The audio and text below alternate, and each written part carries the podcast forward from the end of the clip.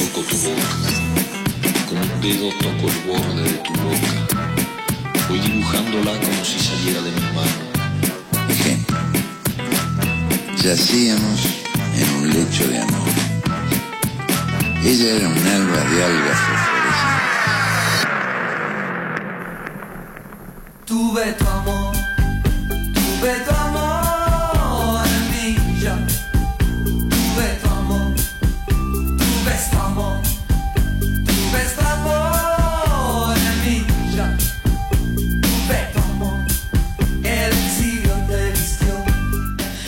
Al aire en nueve minutos, pasan de las 10 de la mañana y ya la tenemos con nosotros, como todos los martes, a la señora, señorita eh, Juliana Chacón. ¿Cómo ¿Qué le va? tal? ¿Cómo anda? Bien. Bueno, me alegro. Me dijo hoy que se levantó cinco y media de la mañana. No sé si anda así también. Estoy, pero así estoy. Así estoy, en la precarización laboral que calculo Que estamos, todos. Eh, dígame, lo importante es que esté calentita, Estoy perfecta. a gusto. Tengo agüita, calentita. Perfecto. Bien. Bueno, estamos como queremos entonces. Más allá del, bueno, de que hoy no es ningún día y, y de todo lo que ya sabemos. Puso un gato negro en, en Instagram y dijo, ah, más o menos saben de qué es, de qué va este libro o de quién es este libro. ¿Por qué se hace la enigmática? Me gusta. A mí también. Pero no lo busqué. Me hago, ¿viste? Algo hay que hacerse. Pero lógico. Claro. Eh, bueno, la, la tapa del gato negro Sí. es la tapa de la novela Poeta chileno de Alejandro Zambra. Es un, un libro re- reciente. ¿Será algo en horas hambre? No. Le mandamos un beso Alejandro, no sé, por lo menos, Alejandro Zambra, eh, oriundo de Santiago de Chile, nació en 1975 y publicó libros de poesía como Bahía Inútil en 1998, eh, Mudanza en 2003 y un volumen que dicen que es como inclasificable que se llama Facsímil de 2015. En Anagrama, que es la editorial que le publica Poeta Chileno, publicó Bonsai en 2006, La vida privada de los árboles en 2007, Formas de volver a casa en 2011, Mis documentos en 2013, y, eh, que es un, un libro de cuentos, y las recopilaciones de crónicas y ensayos No leer en 2018 y Tema libre en 2019. Qué buen, perdón, discúlpeme, qué buen título, Formas de volver a casa. Está bueno, sí. Sí, sí, sí, sí. Eh, bueno, nada, está traducido a infinidad de idiomas, recibió infinidad de distinciones, eh, tiene el, el premio de- Príncipe Claus en Holanda por el, perdón que lo pronuncié mal, por el conjunto de su obra y actualmente vive en la Ciudad de México, desde donde escribió Poeta chileno Bien. un escritor chileno que surge, digamos, su lugar de pertenencia en los orígenes de su escritura es la poesía, escribe una novela de 440 y algo de páginas que se llama Poeta chileno, ¿no? Hay toda una, digamos, una, una posición respecto al lenguaje de quien escribe poesía, ¿no? Incluso es fácil de, de discernir por, por la brevedad, ¿no? Por la metáfora, lo que el poema dice, dónde, dónde termina, si es que termina, ¿no? Y la novela, que es un- una extensión perecedera, según Valery, del lenguaje. ¿Perdón? Es una extensión perecedera del lenguaje. Bien, no sé qué, vos qué estás, qué, está, qué, qué estás acostumbrada a leer? ¿Novela, poesía, Ambas. relato, todo? Mm, todo. Bien. Viste que hay como una disonancia entre una cosa y la otra. Si tengo que ir a buscar algo que me parta al medio, poesía. Claro. Bien. Si tengo que buscar algo que me alumbre o me, o me, o me patee la cara, poesía. Si, si quiero recrearme, eh, novela, relato. poesía. Bien. Bien. Mira, esta novela empieza con dos epígrafes. Uno de ellos dice, no hay casa, ni padres, ni amor, solo hay compañeros de juego. Y otro de los epígrafes que habla en la novela dice, una técnica que sirve para escribir debe servir también para vivir. Muy inteligente. ¿no? Sí. Te- podríamos mencionar cantidad de técnicas desde la teoría del iceberg de Hemingway, o sea, breve, no sea, el artista. bueno, Sea ¿no? breve, no sea claro, el artista. en la vida, aplicado en la vida es muy difícil, en la escritura también.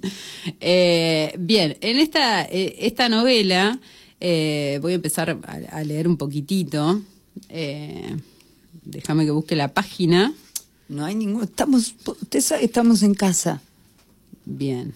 Tiene muchas páginas, ¿no? Van a, si escuchan sonido es, es de eso. Tiene un cuaderno, Bien. la computadora, el libro, el micrófono. Todo para decir dos cosas, porque en realidad podría hablar una semana de la novela, pero vamos a tratar de ser concisos y, y llevaderos. Bien, la novela dice, para no sentir horrible, perdón, empiezo otra vez, para no sentir el horrible fardo del tiempo que destroza la espalda y nos inclina hacia el suelo, es preciso emborracharse sin tregua. Gonzalo pensaba insistentemente en esta frase de Baudelaire mientras tomaba café y se comía un brownie en el casino de la facultad. Tenía menos de una hora para preparar una materia, pero decidió no hacerlo. Finalmente sus clases, al igual que casi todo en su vida, resultaban mejor cuando se decidía improvisar. Se dedicó, en cambio, a redactar esta simple carta con la intención de entregársela o leérsela a Valentín. El tiempo nos acorrala, el tiempo nos engorda, nos dibuja arrugas, canas y muletas. No podemos detenerlo, retrocederlo, adelantarlo. Y sin embargo, repetir de curso es de algún modo detener el tiempo, congelarlo, engañar momentáneamente al futuro, a la muerte. Repasamos con tranquila rapidez las materias que ya conocemos. Por fin podemos demorarnos, por fin podemos dudar, profundizar, reírnos de nuestras heridas, curarlas. Los repitentes avanzamos a un ritmo propio, dispuestos a perdernos, a desviarnos, sin miedo, sin miedo al miedo. Conocemos la trama, las preguntas de los exámenes regresan a nuestra memoria como cálidas melodías de fam- famosas. Son canciones que no nos gustan, pero igual no sabemos la letra. Miramos a nuestros profesores, atendemos compasiva, generosamente sus lecciones, porque ellos también son, ahora lo sabemos, repitentes. Los repitentes perdemos la odiosa ansiedad del éxito. El fracaso nos devuelve la nobleza y la alegría. Casi sin darnos cuenta, hacemos las cosas un poco mejor o decidimos equivocarnos de nuevo, porque podemos repetir de nuevo una y otra vez. Hemos conquistado la libertad de jugar el mismo juego hasta hartarnos, borrachos de felicidad. Con las palabras de siempre armamos poemas que nunca nadie entenderá, ni siquiera nosotros mismos, pero los leemos en voz alta mil veces y mil veces experimentamos el mismo soberbio placer. Los que siguieron de largo, los mateos, los dóciles, los obedientes, nos miran con envidia en los recreos porque saben que no fueron lo suficientemente sabios, que se perdieron la implacable oportunidad de repetir. Los que no repitieron se entregaron sin más, irreversible, ingenuamente, al tonto juego del cronómetro y la angustia. Los repitentes habitamos otro tiempo, legendario y nuevo. A Carla le encantó la carta, pero naturalmente objetó eso de podemos repetir de nuevo una y otra vez. Gonzalo le dio la razón y al final decidió no mostrársela a Vicente. Recién entonces cayó en la cuenta de que reencontrarse con Carla nueve años después había sido en casi todos los sentidos repetir de curso. Se lo dijo esa noche, muy tarde, medio borrachos los dos, y entonces repitieron por enésima vez la ceremonia de hacerse pedazos en la cama, una ceremonia que querían seguir repitiendo indefinidamente. Estaban completamente dispuestos a la repitencia eterna de una vida que, sobre todo en noches como esa, les fascinaba.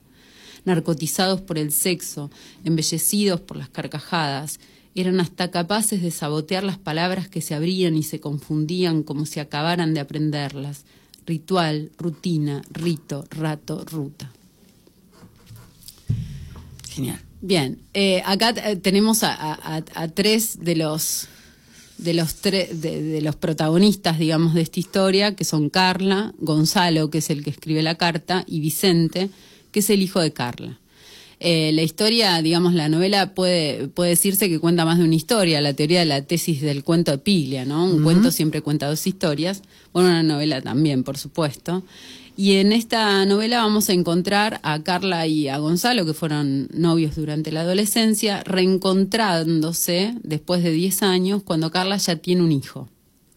Entonces, eh, Gonzalo asume esta especie de, juego de la paternidad, porque no es su padre biológico, digamos, ese, e- e- esa figura de padrastro eh, para Vicente, e incluso en un punto hay como una especie de descorrimiento del, padre biológico eh, generado por el mismo padre biológico, ¿no? Y acá ya Vicente es adolescente eh, y repite de curso, ¿no? Entonces, Gonzalo, que es profesor de literatura y que ha intentado escribir y ser poeta, le escribe esta carta que obviamente nunca le entrega, ¿no?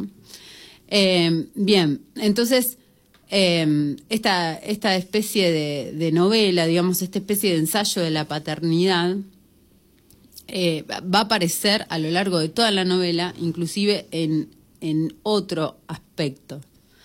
Eh, en el sentido de, como te decía hoy, que Valerí dice eh, que la prosa es de naturaleza perecedera, ¿no? Perece, muere, termina, finaliza.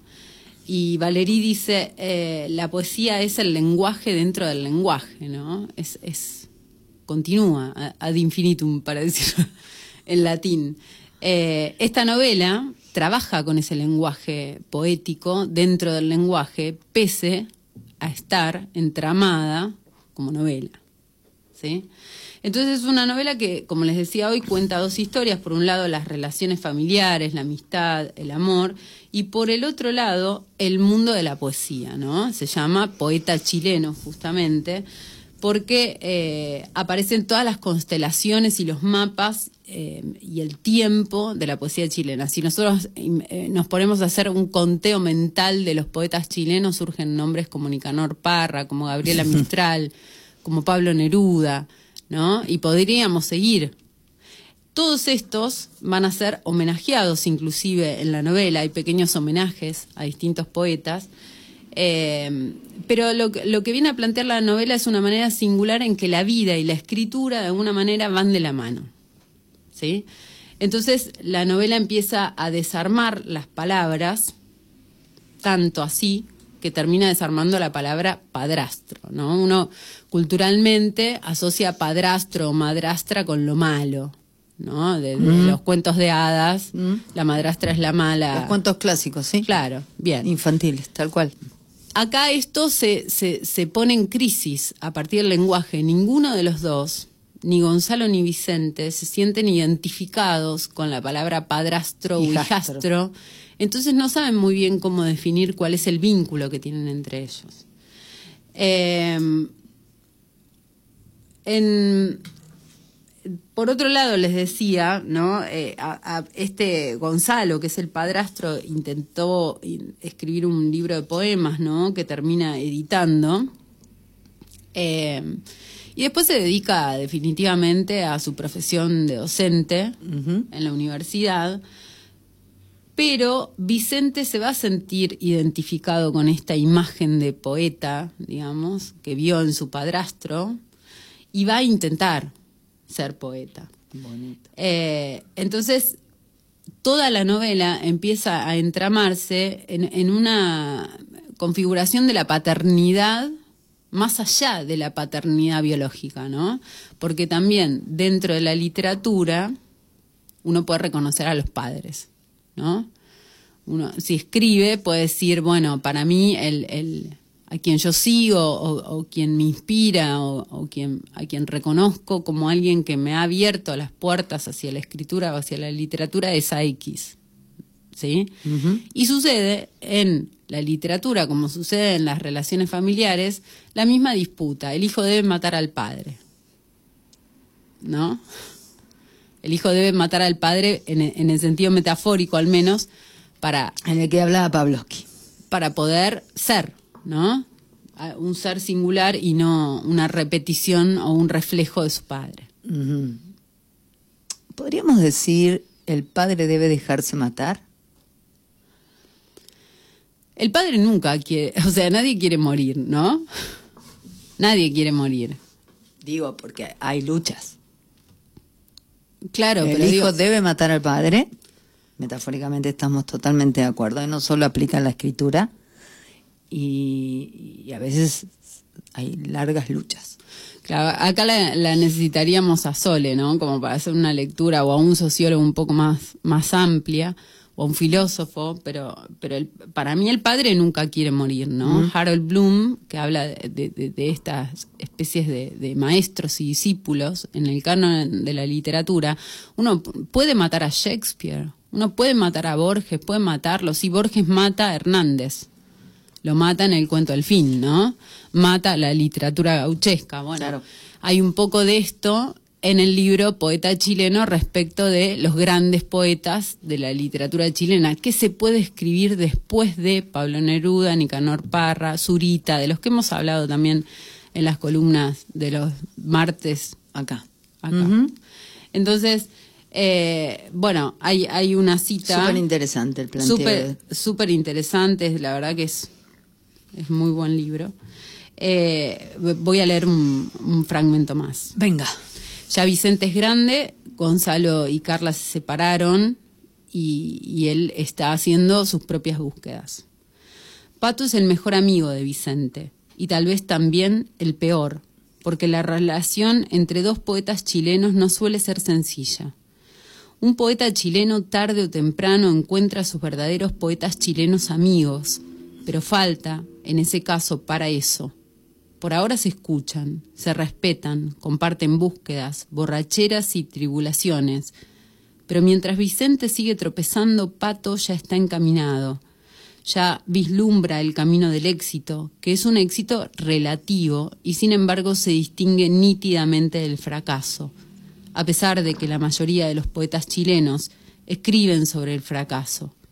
Así que podría decirse que hay poetas chilenos que escriben sobre el frac- fracaso y se vuelven exitosos, y hay poetas chilenos que escriben sobre el fracaso y fracasan.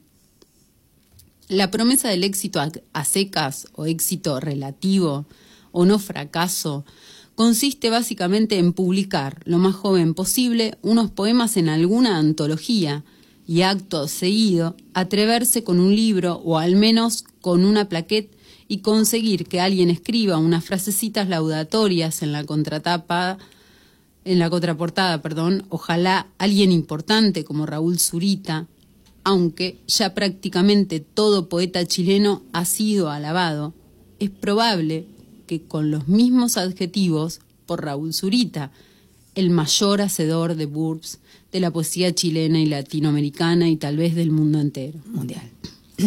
Quizás decirlo así suena mala onda. También podría decirse que Raúl Zurita es el más generoso de los poetas chilenos. De hecho, hay quienes lo llaman el buena persona.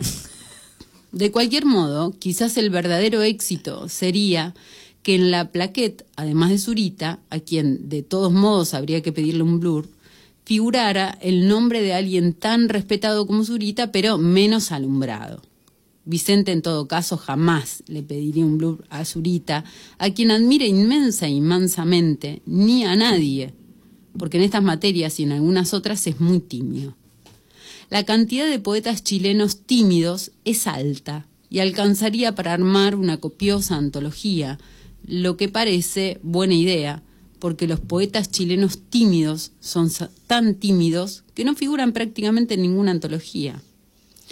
Hay quien dice que justamente esos, los que no salen en ninguna antología, son los buenos, los que valen la pena. Pero la ruta del éxito comienza a delinearse incluso antes del primer libro o plaquet. Descontando concursos escolares y la publicación de poemas en redes sociales, el primer verdadero coqueteo con la fama es el dictamen de la Fundación Neruda, que cada año selecciona a 10 poetas jóvenes para participar en un taller que incluye un pequeño, pero para nada despreciable, estipendio mensual. A finales de marzo, Vicente y Pato postularon juntos y cuando Vicente supo que no había sido seleccionado, llamó a su amigo de inmediato, pensando en compartir la penuria. Y resultó que Pato sí había quedado. Lo que Vicente entonces sintió fue algo más complejo que lo que suele enunciarse mediante la palabra envidia, pero igual sí, igual es esa la palabra. No te preocupes, eres joven, tienes dos años menos que yo, le dijo Pato a manera de consuelo. Todavía estás aprendiendo, buscando tu propia voz. Espoleado por el éxito, Pato no pierde oportunidad de eximir su dominio del escenario y su conciencia generacional. El año en la Fundación Neruda acaba de terminar y podría decirse que su vida cambió para siempre, porque ahora conoce a un montón de poetas sub 30 y ha aprovechado la plataforma para cultivar relaciones amistosas con varios de los poetas sub 40, a quienes desprecia, pero sabe que ese desprecio por el momento no le sirve de mucho. Vicente, en cambio, ni siquiera está seguro de sus poemas.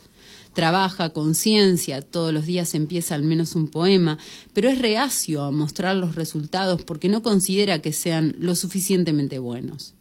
Por lo demás, sospecha que sus poemas no cumplen con las expectativas, no calzan, porque si es verdad lo que Pato preconiza, la verdaderamente nueva poesía chilena tiene el deber de ser política. La verdaderamente nueva poesía chilena debe luchar de frente, sin descartar la literalidad, contra el capitalismo y el clasismo y el centralismo y el machismo de la sociedad chilena. Y Vicente, que adhiere a esas luchas, no está seguro de que sus poemas expresen de forma medianamente nítida una dimensión social. Los poemas de Pato sí, que hablan sobre lo que está pasando, son puntudos, rabiosos, iconoclastas. Se los celebran en los recitales en los que periódicamente participan. Los felicitan los dirigentes estudiantiles de su facultad. Tiene llegada, dicen. Y a Vicente no lo vuelve loco los poemas de Pato, que ni siquiera a Pato parecen gustarle. Es como si los escribiera para saciar una necesidad externa. Igualmente a veces Vicente quisiera escribir como él. Pato tiende a arrogarse el protagonismo. Por eso le cuesta tanto aceptar que esta tarde el protagonista sea Vicente, que no quiere sonar jactancioso, va soltando de a poco los detalles. Pato lo escucha con una mezcla de interés y resentimiento, casi como diciendo en voz alta, esto debería haberme pasado a mí. Tal vez la gringa quiera acostarse con los dos, dice Pato después de considerar la idea unos segundos. Vicente cree que es una broma, y la idea de un menage à trois que incluya a un amigo no le parece demasiado estimulante, pero Pato se entusiasma y trata de convencerlo de ir juntos a un hostal a buscar a la gringa.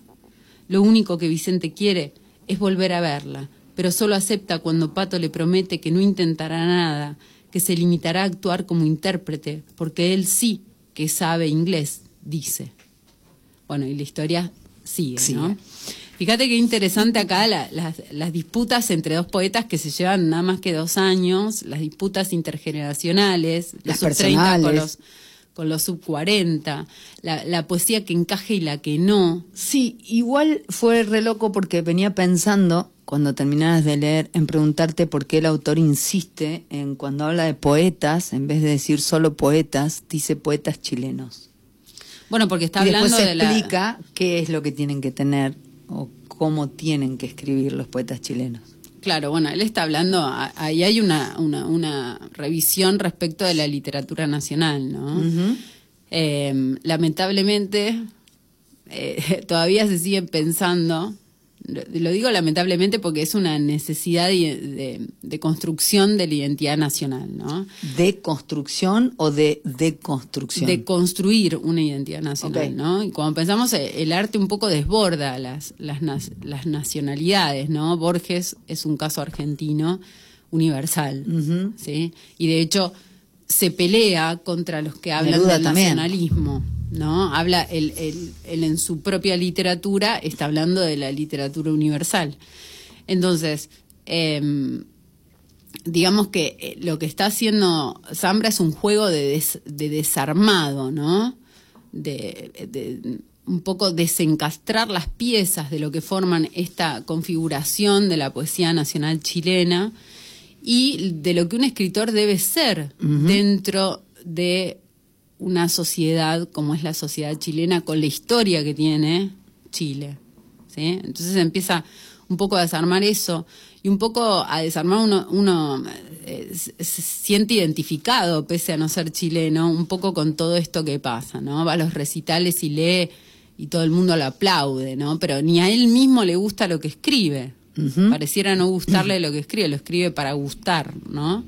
Bueno, un poco o- o- o lo podríamos llevar a las redes sociales, ¿no? Y a un montón de, de, de otros lugares donde hoy sucede también la literatura. Bien.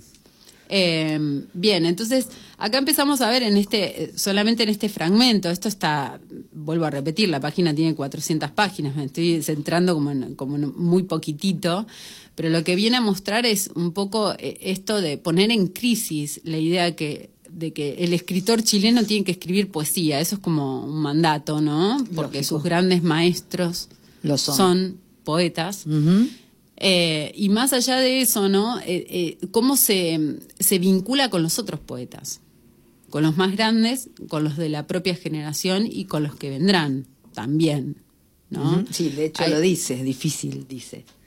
Claro, y siempre hay como esa sapiencia generacional que en general eh, viene ligada un poco a la juventud que intenta generar una nueva vanguardia, ¿no? Y, y- Claro. y, y a, a denigrar, digamos, el trabajo que han hecho sus predecesores. Sí, totalmente. Pero eso sucede eh, con los poetas chilenos, la poesía chilena, con la poesía argentina y con cualquier otra cosa. Y con cualquier otra Del profesión. mundo, sí, claro. Exactamente. Bien, eh, entonces la poesía propiamente, como género, es la que va a terminar dirimiendo los conflictos, la que va a terminar cerrando las grietas. Eh, hay una gringa que yo recién leía en el, en el fragmento, Vicente se enamora de una gringa que no sabe mucho qué está haciendo en Chile, ¿no? Ajá. Se separó, terminó cayendo en Chile sola y decide escribir como una especie de, de crónica, eh, ensayo de la poesía chilena.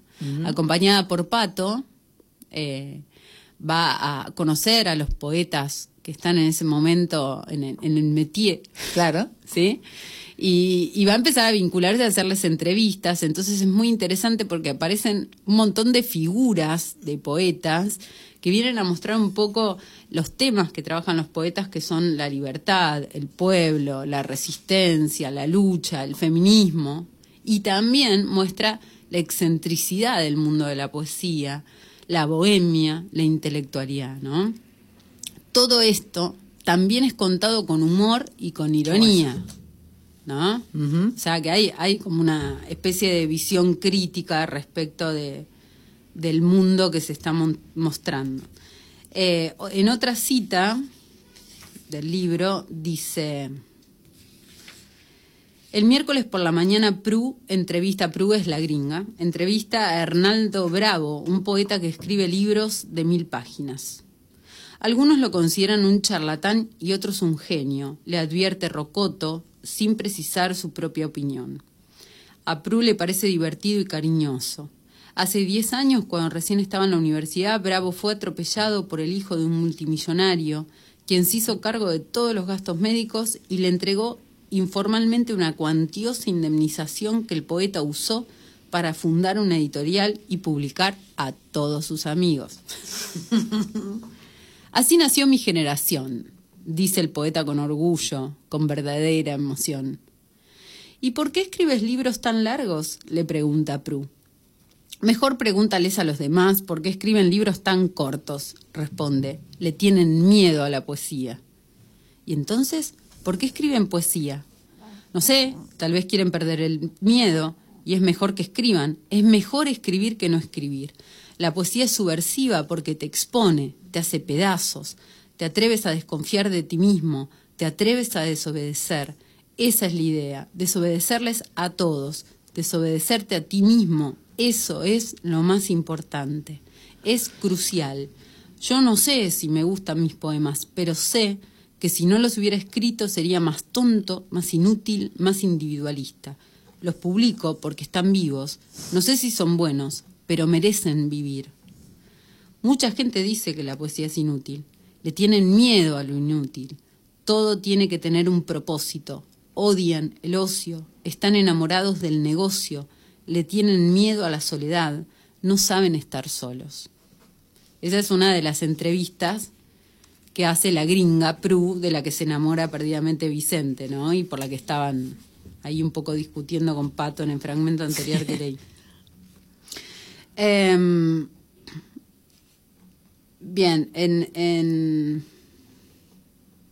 No sé por dónde empezar a leer para no hacerlo muy largo, porque no lo marqué. Eh, hay quienes lo identifican por su número de teléfono, que es bastante fácil de conseguir porque el poeta sin nombre es paradójicamente un sujeto bastante sociable. Ha publicado muchos libros, todos en fotocopias, sin registro legal. ¿Y cómo se te ocurrió? ¿Qué cosa? No tener un nombre. Pru espera una explicación muy larga y enredada, pero el hombre se queda callado, en pose de absoluta seriedad y luego estalla de la risa sin ningún motivo aparente, como si se hubiera contado un chiste a sí mismo, y enseguida vuelve a ponerse serio. Es un hombre gordo, pequeño y vigoroso, de cincuenta y tantos años, con poquísimo pelo peinado con gomina. No se me ocurrió, dice por fin, sucedió nomás. Me había conseguido plata para las fotocopias de mi primer libro, Trabajos Voluntarios. Estaba tan feliz, Quizás por eso se me olvidó ponerle mi nombre. O sea, le di un anillado a mi polola y fue lo primero que me dijo. ¿Se te olvidó ponerle el nombre a Huevonao? Y yo ya me había gastado toda la plata en las fotocopias. Los anillados eran bien salados. Al principio estaba achacado. ¿Cómo tan imbécil? ¿Cómo se me fue a olvidar ponerle mi nombre? Pero después me gustó, me acostumbré. Hay tanta gente, tanto nombre, es aburrido mejor no tener nombre. Y después le empecé a poner color. O sea, se me ocurrían cada vez más motivos para no tener un nombre. Da vergüenza hacerse un nombre en este país, sobre todo si eres poeta. ¿Por qué? Porque la poesía, después del golpe, ya no es posible. Es como lo decía Adorno sobre el holocausto. Ya no se puede escribir poesía en este país de mierda. Pero yo sigo escribiendo, no puedo evitarlo. Es mi debilidad soy como un drogadicto de la cuestión. No me doy ni cuenta y ya escribí un poema, dos, tres, veinte. O sea que no hay esperanza para Chile. Este país se fue a la mierda hace rato, al carajo, se acabó. ¿La dictadura lo ha terminado? No ha terminado, mijita, claro que no. Ganó Pinochet, lo consiguió. Debe estar cagado de la risa en su tumba ese hijo de la gran puta. Estamos todos hasta las masas, endeudados, infelices, condenados a trabajar 500 horas semanales, deprimidos, saltones, enojados, medio muertos. ¿Y no crees que las cosas pueden cambiar con el nuevo gobierno? La única esperanza es la misma de siempre, que el pueblo se levante. Pero el pueblo está demasiado deprimido. Habría que repartir antidepresivos en las poblaciones. Primero el rabotril, después el fusil. No, perdone, nada que ver era para que rimara nomás. Usted me entrevista y se me sube al, tiro los humos a la cabeza. Me dan ganas de hablarle con puros titulares. Bien. Ya se llama Rabotril. Bien, viste cómo va tocando, digamos, todos los, los temas que, están vinculados con, con, el hacer, digamos, del decir poético, ¿no? que, que, siempre está ahí un poco en la, fisura. Eh, y la última cita que voy a leer, no quiero espolear el libro, no quiero contar cómo termina, no quiero mm. contar cuántas partes tiene, ¿no? Porque es bien. Nosotros la seguimos. Última cita que leo. Termina de ordenar los libros desolado por esos poemas intensos que cifran una belleza que no podía suscribir. Sigue intentando adaptarlos a su propia vida. Sigue imaginando el poema propio, el poema que él debería escribir a manera de disculpa o de homenaje o de reclamo. Se acuerda de cuando pensaba que, sus poemas, que con sus poemas podía influir en los demás, ser querido, ser aceptado, ser incluido. Habría sido más fácil decepcionarse de la poesía, olvidarse de la poesía, que aceptar, como hizo Gonzalo, el fracaso propio. Hubiera sido mejor echarle la culpa a la poesía, pero habría sido mentira, porque ahí están esos poemas que acaba de leer, poemas que demuestran que la poesía sí sirve para algo, que las palabras duelen, vibran, curan, consuelan, repercuten, permanecen. Yo acordar a, a Gironda la última parte. Bien, súper recomendable, poeta chileno Alejandro Zambra, editado por Anagrama. Eh, muchísimas gracias, Juli, por, No, por favor. semejante eh, desarrollo trabajístico. no tanto, eh, faltan mil. Eh, es un, un gran libro para analizar y, y seguir analizando. Sí, sin duda, pero usted ya lo leyó. Ya lo leí, ya lo leí. Bien, 43 minutos pasan de... la- Gracias. De las 10 de la mañana pasó Juliana Chacón en Kilómetro Cero.